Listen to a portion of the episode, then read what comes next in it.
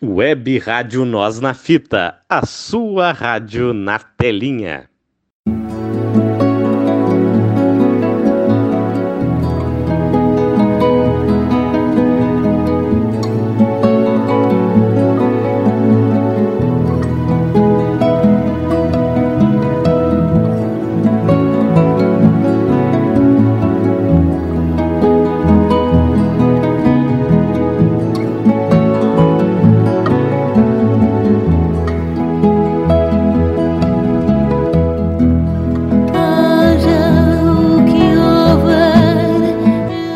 Saudações, amigos das letras! Nesta semana vamos falar sobre José Maria de Essa de Queiroz, que nasceu no dia 25 de novembro de 1845, numa casa da Praça do, Almada, na Pova de Varzim, no então número 1 ao terceiro largo do largo, né? De São Sebastião, que hoje é chamado de Largo Essa de Queiroz, no centro da cidade, em casa de um parente da sua mãe, Francisco Augusto Pereira Soromenho, um dos funcionários aduaneiros da Póvoa de Varzim. Dado os seus pais não serem então casados, considerado indecente meados do século XIX, e este parente de certo relevo local, chefe da alfândega local, este preferiu que o batismo fosse realizado na igreja matriz de Vila do Conde, em vez da matriz local muito próxima à casa, e fosse ocultado o nome da mãe. Essa era filho de José Maria Teixeira de Queiroz, nascido no Rio de Janeiro em 1820, e delegado do procurador Régio em Viana do Castelo, e de Carolina Augusta Pereira Dessa, nascida em Monção no, em 1827. O casamento ocorreu posteriormente ao nascimento. O pai de Essa de Queiroz, magistrado e par do reino, convivia regularmente com Camilo Castelo Branco quando este vinha à pova para se divertir no largo do café chinês. Uma das teses para tentar justificar o fato dos pais do escritor não terem se casado antes de seu nascimento sustenta que Carolina Augusta Pereira de Essa não teria obtido o necessário consentimento da parte de sua mãe, já viúva do coronel José Pereira de Essa. De fato, seis dias após a morte da avó, que é isso que, a, que se oporia a isso, casaram seus pais de Essa de Queiroz quando o menino já tinha quase 4 anos. Essa, por sua vez, apresenta episódios incestuosos em criança relatados no diário de sua prima. Por via dessas contingências, foi entregue a uma ama aos cuidados de quem ficou até passar para a casa de Verdemilho, em Aradas, Aveiro, a casa da sua avó paterna. Nessa altura, foi internado no Colégio da Lapa, no Porto, de onde saiu em 1861 com 16 anos, para a Universidade de Coimbra, onde estudou direito. Além do escritor, os pais teriam mais seis filhos. Em Coimbra, essa foi amigo de Antero de Quental. Os primeiros trabalhos publicados na revista Gazeta de Portugal foram depois coligidos em livro, publicado póstumamente com o título Prosas Bárbaras. Essa vera, veraneava na Pova de Varzim quando matriculado na Universidade de Coimbra. Sua tia materna, Carlota, arrendava a casa da Póvoa de verão e com ela, além de sobrinho José Maria, iam também seus quatro filhos, três rapazes e uma moça. Em 1866, essa de Queiroz terminou a licenciatura em Direito na Universidade de Coimbra e passou a viver em Lisboa, exercendo a advocacia e o jornalismo.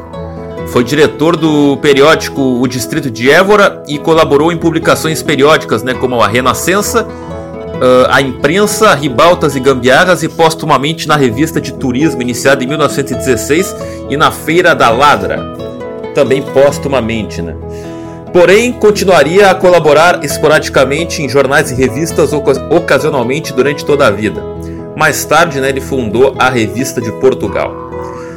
Em 1869-1870, essa de Queiroz fez uma viagem de seis semanas ao Oriente, né, entre outubro de 69 e janeiro de 1870, em companhia de, de Dom Luiz de Castro, o quinto conde de Resende, irmão da sua futura mulher, Dona Emília de Castro, tendo assistido no Egito a inauguração do Canal de Suez.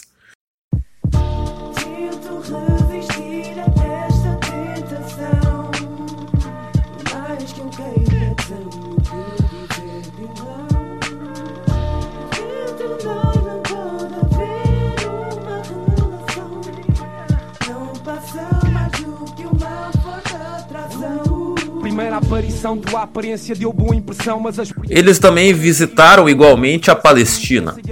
O Essa de Queiroz aproveitou as notas de viagem para alguns de seus trabalhos, o mais notável deles, O Mistério da Estrada de Sintra, né, em 1870 e A Relíquia, publicada em 1887. 1871 foi um dos participantes das chamadas Conferências do Cassino. Em 1870 ingressou na administração pública, sendo nomeado administrador do Conselho de Leiria.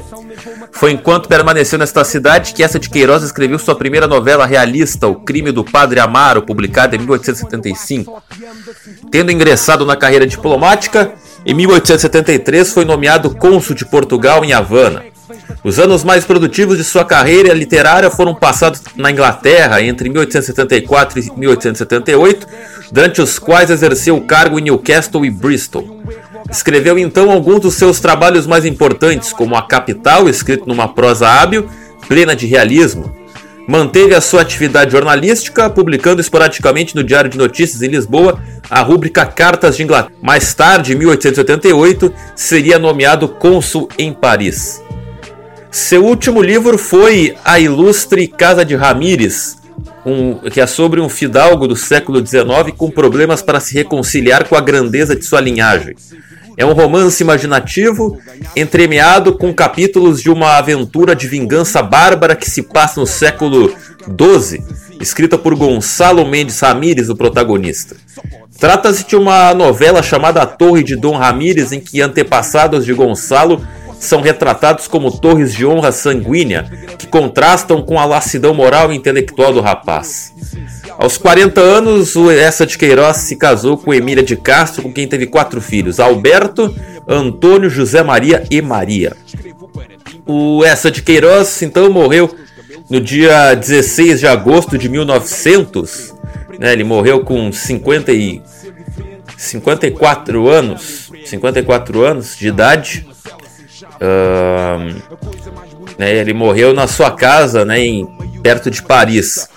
Teve funeral de Estado, foi sepultado em Cemitério dos Prazeres de Lisboa, mas mais tarde foi transladado para o cemitério de Santa Cruz do Douro, em Baião. O Essa de Queiroz foi também o autor da correspondência de Fradique Mendes e A Capital, obra cuja elaboração foi concluída pelo filho e publicada postumamente em 1925. Fradique Mendes, aventureiro fictício imaginado por e Ramalho Ortigão, aparece também no Mistério da Estrada de Sintra.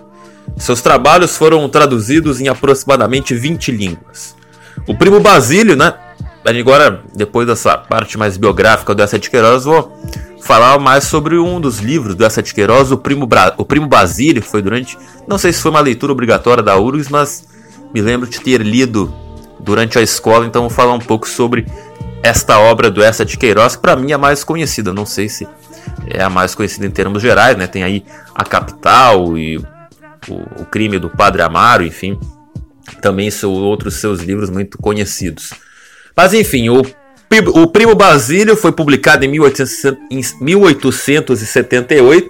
Ele faz uma análise da família burguesa urbana no século XIX.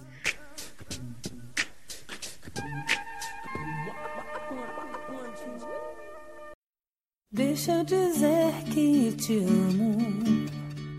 Deixa eu pensar em você. Isso me acalma, me acolhe a alma. Isso me ajuda a viver.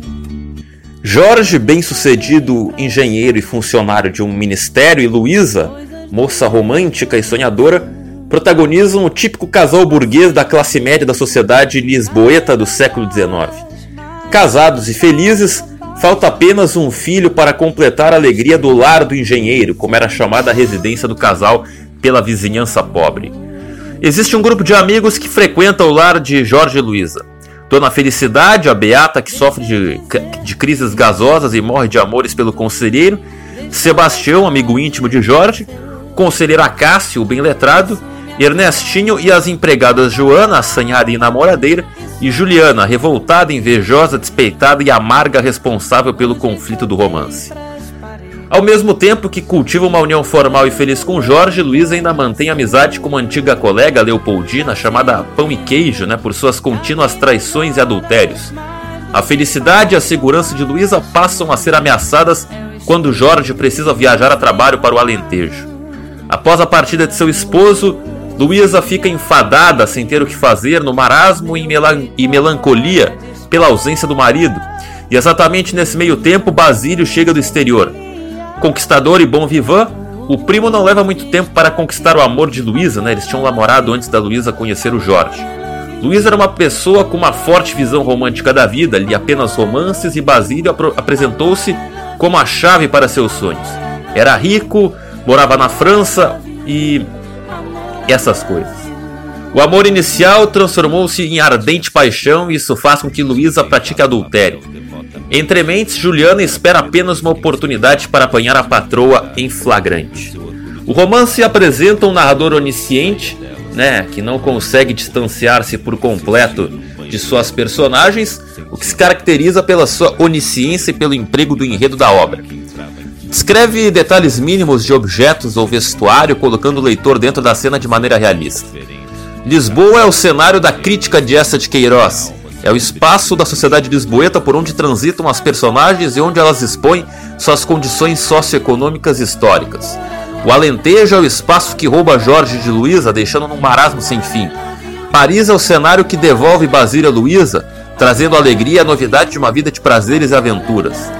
Lisboa é por onde transitam as personagens e onde elas expõem né, essas condições socioeconômicas históricas, é a sociedade portuguesa. Dentro desta cidade, a casa de Luísa e de Jorge, o paraíso, né, o local onde ocorrem os encontros românticos de Luísa e Basílio, um refúgio, são os que ganham maior destaque. Diante do cenário histórico descrito no início dessa análise, né, essa de Queiroz publica em 1878 o Primo Basílio.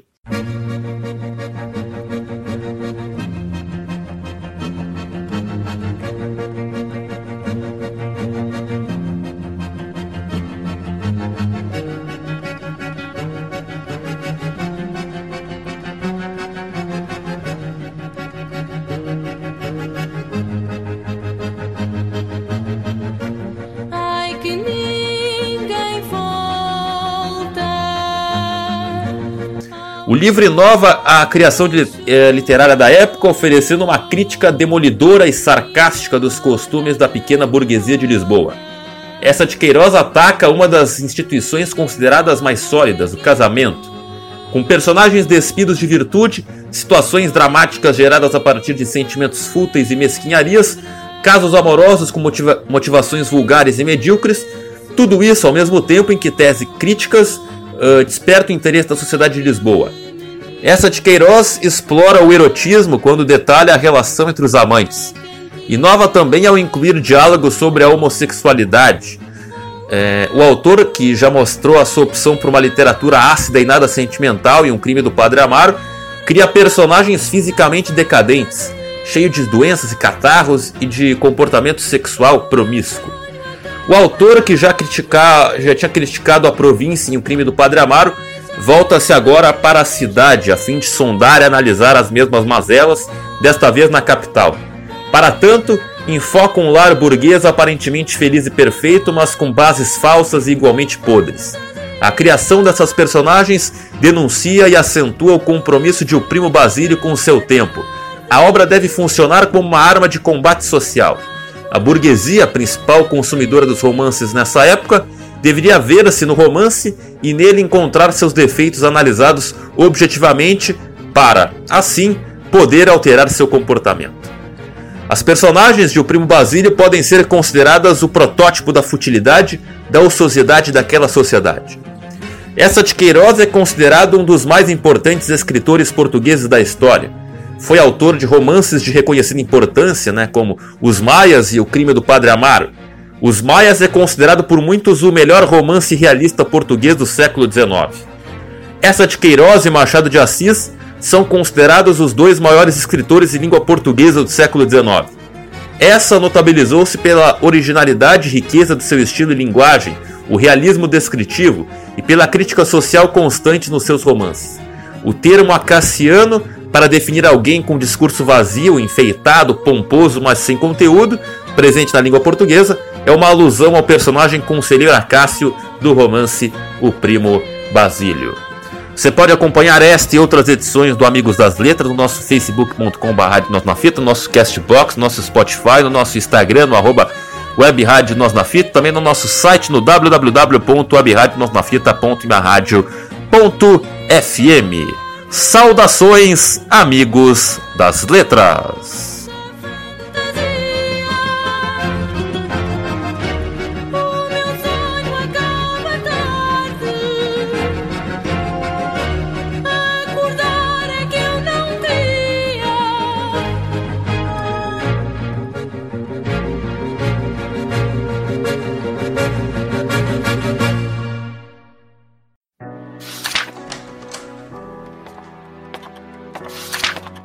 O Amigos das Letras se propõe a falar sobre os grandes nomes da literatura. Autores, livros, textos, crônicas, contos, poemas, poesias. Tudo que for interessante, intrigante, instigante e atrativo para o ouvinte leitor, aqui na Web Rádio Nós na Fita, Amigo das Letras.